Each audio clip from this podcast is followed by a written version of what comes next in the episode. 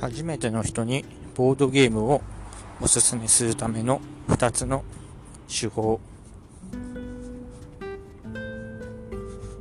今自分は自分の妻に対してボードゲームをおすすめしている。最初は失敗したが最近はなかなかうまくいっているのでその手法を公開しようと思う。1つ目はボードゲームカフェに行くことである。ここで注意したいのが多くのボードゲームカフェは常連さんが集う傾向にある。都内でしかないのが恐縮だが自分たちが行ったのは遊びカフェと呼ばれる神保町にあるボードゲームカフェ。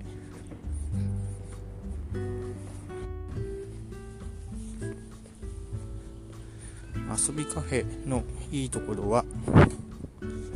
常連さんというよりは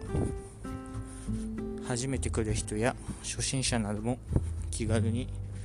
入れる点である。偶然だが相席で一緒になった人たちもそこまで重芸好きの人たちではなかったので初心者である我々も気軽に参加でき妻も楽しむことができた。別のボードゲームカフェに行ったのだが私は楽しめたのだがやはり常連さんが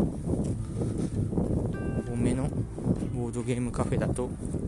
妻は気遅れしてしまうようだった。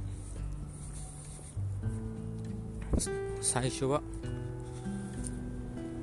割と初心者というか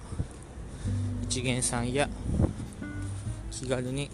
立ち寄る人が多いボードゲームカフェに誘うのがおすすめである。次に軽めのゲームを進めるのが重要だと思う。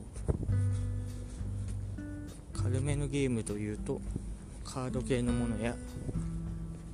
ルールが難しくないもの。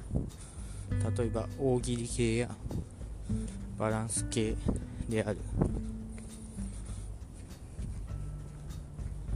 ある程度慣れていると重げなどもなんとなくできるのだがボードゲームに慣れてない人は